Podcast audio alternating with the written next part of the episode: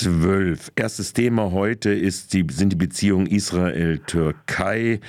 Äh, Stichwort vielleicht eine feindliche Freundschaft. Ich begrüße am Telefon, den ihr schon durch Huster gerade gehört habt, äh, den Kollegen Jan Ketmann, der jahrelang Korrespondent für viele deutsche Medien gewesen ist, zur äh, Türkei. Kai. Und ähm, Jan, vor mir liegt ein Bild, das äh, ist äh, einige Wochen, nein, zweieinhalb Wochen, bevor die Hamas Israel angegriffen hat, 1400 Menschen umgebracht hat und einem vernichtungsansemitischen Angriff und damit den aktuelle kriegerische Auseinandersetzung äh, befeuert hat.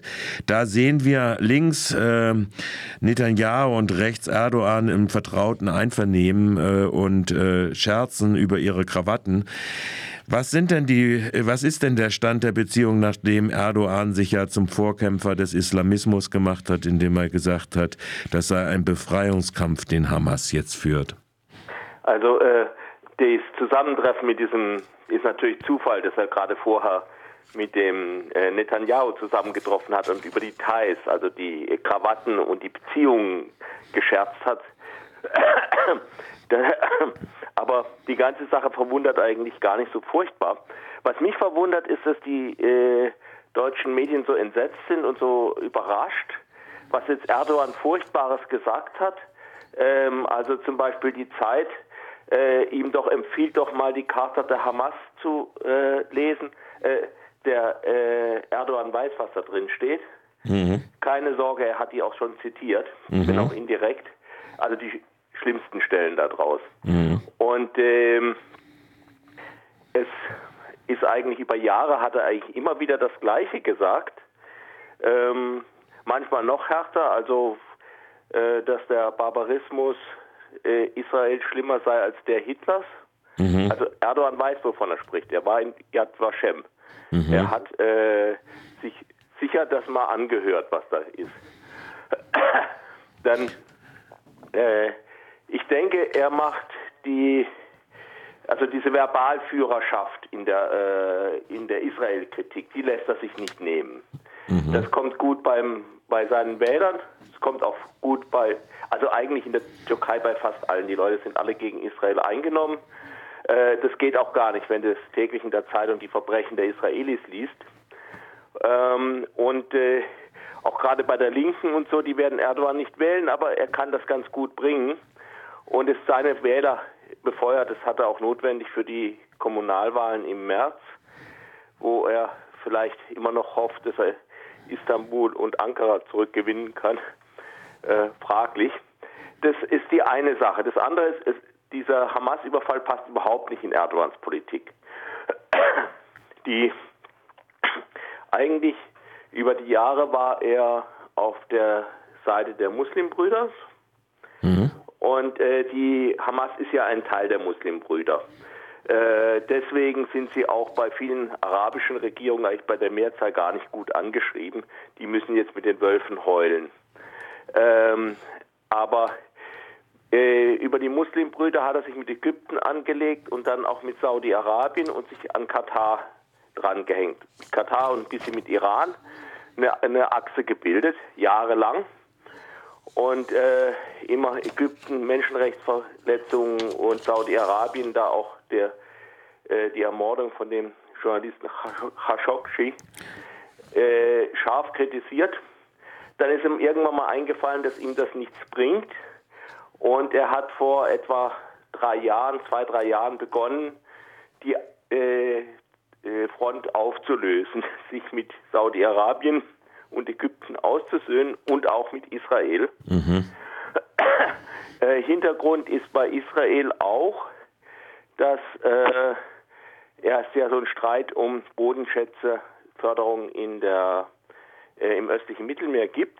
Ja, aber die sind doch jetzt gerade, habe ich äh, äh, bezogen auf dieses Treffen in New York gesehen, da gab es doch eigentlich eine Einigung in diesem Meeting, äh, dass man jetzt äh, beide Länder gemeinsam im November zusammensitzen genau. wollen und sich das mit einem gemeinsamen Projekt für Bohrungen äh, äh, beschäftigen wollen. Das, Gemeinsame ja, das Gesellschaft. War, das war ja sein Coup, also dass er diese Länder, Ägypten auch, aber auch Israel, auf seine Seite zieht. Die waren vor auf der Seite Griechenlands. Mhm, mh.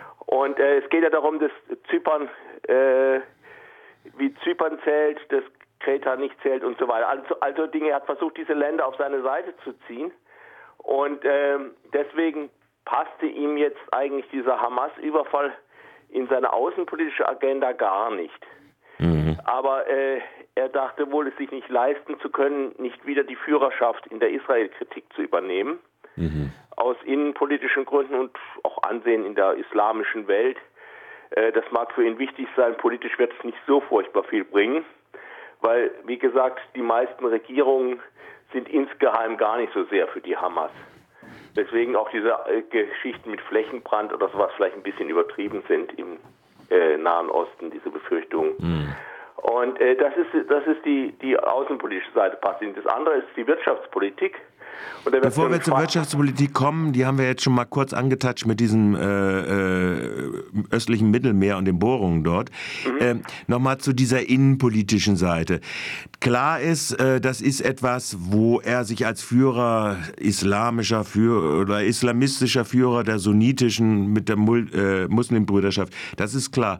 Aber das sagst du ja, ist ein Konnex hin selbst zu sich links denkenden oder fühlenden, handelnden äh, in äh, der Türkei äh, selbst.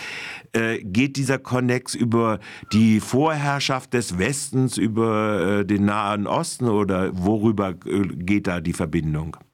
Ja, das ist miteinander verwoben. Es sind, sind zwei Sachen. Eine, einerseits klar anti-westlich, mhm. anti-imperialistisch, aber auch speziell anti-Israel.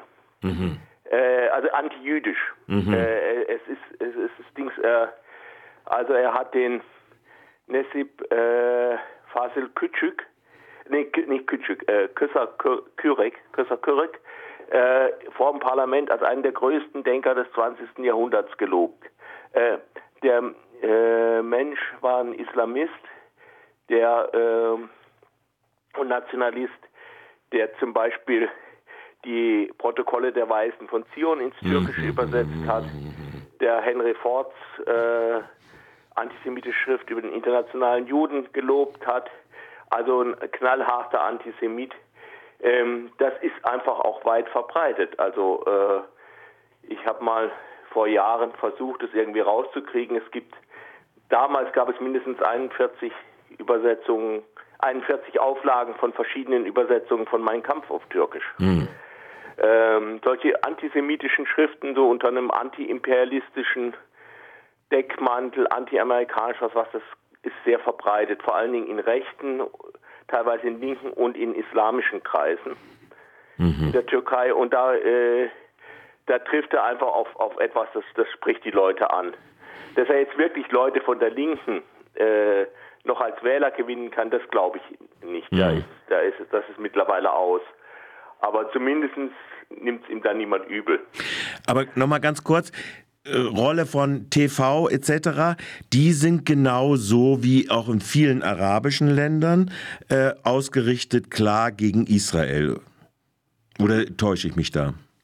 Was meinst du mit TV? TV. Fernsehen? Also, ja, Fernsehen natürlich, ja klar. Also das oder äh, was weiß ich jetzt, neue äh, soziale Medien oder sonst was. Ja, ja, ja also die soziale Medien weiß ich jetzt gar nicht mal, ob so relevant, Maße, aber das äh, Fernsehen. Es gab ja diese, diese Serie äh, Tal der Wölfe mit äh, grob antisemitischen hm. äh, Geschichten, auch, der, auch ein Film, der, der, Film, der dazu gedreht hat, der war speziell über die Befreiung Israels, äh, also Befreiung Palästinas. Das ist, das ist in der Kultur, also wenn man es Kultur nennen kann, verankert irgendwie so in ja, der öffentlichen Meinung. Okay, gut. Schließen wir diesen Teil jetzt mal ab. Das war die innenpolitische Seite. Kommen wir nochmal trotzdem zu diesem Verhältnis Israel-Türkei. Das Handelsvolumen hatte sich ja während der 20 Jahre AKP-Regierung zwischen 2002 und 2022 versechsfacht. Also das muss man sich ja auch nochmal von 1,14 Milliarden auf 8,9, also rund 9 Milliarden US-Dollar. Und Israel ist der zehntwichtigste Exportpartner der Türkei. Ähm, gut, da kann man sagen, okay, zehntwichtig kann man vielleicht darauf verzichten. Aber 700.000 israelische Touristen in der Türkei Türkei sind ja auch eine äh, Rekordzahl. Also von daher ist das äh, ja durchaus, was die wirtschaftliche Seite angeht, durchaus ambivalent. Oder äh, das Erdölbohrung haben wir ja schon gesprochen. Wirtschaftliche Aussichten opfert Erdogan nicht für irgendwelchen ideologischen Krimskrams. Mhm. Äh, da würde er keine, äh, die, der Westen verhängt Sanktionen und hat leidet darunter selber. Das macht Erdogan nicht. Äh, die Wirtschaftsbeziehungen sind, äh, sind gut, sind über alle Krisen gut geblieben. Israel ist ein bisschen darauf angewiesen, Öl über die Türkei zu bekommen, äh, Stahlerzeugnisse und so. Jetzt hat aber jetzt haben jetzt eine äh, Boykottwelle gegen Israel äh, in der Türkei ausgebrochen. Mhm. Und zwar ein bestimmtes Produkt ist im, hauptsächlich im Fadenkreuz, das ist das Coca-Cola. Mhm. Äh, Coca-Cola, ähm, jetzt wirst du ein bisschen fragen, was es mit Israel zu tun hat. Ne? äh, also ja, also so, so jemandem ist wirklich nicht zu helfen. Der hat also seinen Ford und seine Weisen von Zion wirklich nicht gelesen, der das nicht kapiert. Also äh, Coca-Cola ist ein großer Konzern mit den USA zusammenhängend. USA, großer Konzern, Juden, Geld, äh, Israel. Ne? Ne? Yeah, yeah. Ja, okay. Äh, da ist es. Jetzt ist es aber so, nun mit dem, also es gibt es nicht mehr bei der Turkish Airlines in den in Lounges und äh, im Parlament wird, wird kein Cola mehr ausgeschüttet in der Kantine und die Leute gehen hin in den Supermarkt, äh, kaufen eine Coca-Cola und schütten ihn auf der Straße aus. Vor ähm, Fernsehkameras am besten. Und ähm, also es ist halt äh, eine Show. Aha. Und äh, aber die Wirtschaftsbeziehungen sind äh, weiter rege. Ich wollte noch was anfinden, was eigentlich vielleicht wenig bekannt ist. Das eigentlich vor kurzem gab es ja diesen Krieg um Karabach, ne? Ja. Äh, Erdogan wie immer stark auf der Seite Aserbaidschans, aber gemeinsam mit Netanyahu. Mhm. Israel hatte auch fleißig Waffen an Aserbaidschan geliefert. Da gab es eine, eine, Zusammenarbeit im, im Kaukasus. Und äh, Netanyahu hat das immer brav gemacht. Netanyahu scheint wohl so zu denken. Also Israel ist, die Türkei ist natürlich wichtig, wenn man von solchen mhm. problematischen Beziehungen umgeben ist wie Israel. Das ja. ist schon verständlich, dann großen islamischen Nachbarn zu haben. Aber Erdogan tanzt mal so, mal so. Also die äh, bei den letzten Gaza-Konflikten war ja auch sehr heftig. 2010 mit dieser Mavi Marmara hat er ja eingefädelt. Ja, ja, ja. Noch äh, sehr, sehr erinnerlich, ja. ja. Der, ähm, also wo da versucht wurde, die Blockade zu durchbrechen ja. mehrere, äh, auch türkische Staatsbürger von israelischen Kommandos getötet wurden. Ähm, aber äh, einge, äh, eingefädelt hatte das Erdogan. Mhm. Ähm, ja. Also man kann sagen, an der Wirtschaft wird festgehalten, die politische, ideologische Komponente ist aber trotzdem in der Auf, äh, zur Stabilisierung der innenpolitischen Herrschaft äh, zentral, äh, aber an der äh, Ökonomie und der ökonomischen Beziehung wird äh, festgehalten. Kann man das so in diesen Punkten, äh, dieses Verhältnis beschreiben? Ja, ja. Also weiß, man weiß jetzt natürlich noch nicht, wie sich die, die ökonomischen Beziehungen entwickeln werden. Aber es gibt von der Türkei aus keinen Schritt, irgendwie die Beziehungen mit Israel wirklich zu kappen. Hm. Also wirkliche Boykotte zu machen, zum Beispiel sagen, ihr kriegt keinen Stahl mehr von uns, wir tun mhm. euch kein Öl aus dem Irak mehr weiterverkaufen oder irgend sowas mhm. in der Art. Mhm. Also so wie es der böse Westen mit äh, Putin tut. Ähm, also in Anführungszeichen in diesem Falle. Ja. Äh, da äh, sowas macht Erdogan nicht. Okay. Ja, Jan, dann bedanke ich mich mal für dieses Gespräch und äh, deine Erfahrung und dein Wissen um diesen Kontext, äh, der ja schon sehr lange äh, andauert. Man muss dazu auch sagen, dass die Türkei 1949 das erste muslimisch geprägte Land gewesen ist, das den Staat Israel anerkannt ist. Seit 20 Jahren, wie gesagt. Unter CHP-Herrschaft. Unter CHP-Herrschaft, genau. Und äh, dass äh, David Ben-Gurion, das war auch wahrscheinlich äh, mal eine, ein Faktor da drin, unter anderem auch die osmanische Staatsbürgerschaft Staatsbürgerschaft gehabt hatte. Bevor ja gut, aber das, äh, ich meine, das hatten ja in der, in der Region alle vor, alle, ja, zwei, genau. vor, äh, 2000, äh, vor 1918. Diese ähm, Spuren, auf die er ja gerne so abstellte, Herr Erdogan, nämlich das Osmanische Reich, äh, diese Spuren sind nun aber in seiner Politik wohl kaum außer der Mimikrie vorhanden. Da darf ich aber doch noch was, was einflechten, wenn der auf die Osmanen kommt. Immerhin haben die Osmanen im Gegensatz zu den Europäern die äh, jüdische Minderheit nicht verfolgt. Ja. Die Juden aus Portugal und Spanien sind nach Istanbul. Das Und, meinte ich äh, genau. mir, äh, das meinte ich ja genau. Das. Osmanische Reich war religiös in Anführungszeichen tolerant, äh, aber äh, äh, Erdogan ist in dieser Hinsicht, naja, gut, werden wir sehen. Gut, ich bedanke mich für das Gespräch, Jan, und schöne Grüße. Danke dafür nochmal. Jo, Also, bis die Tage. ciao. Ciao.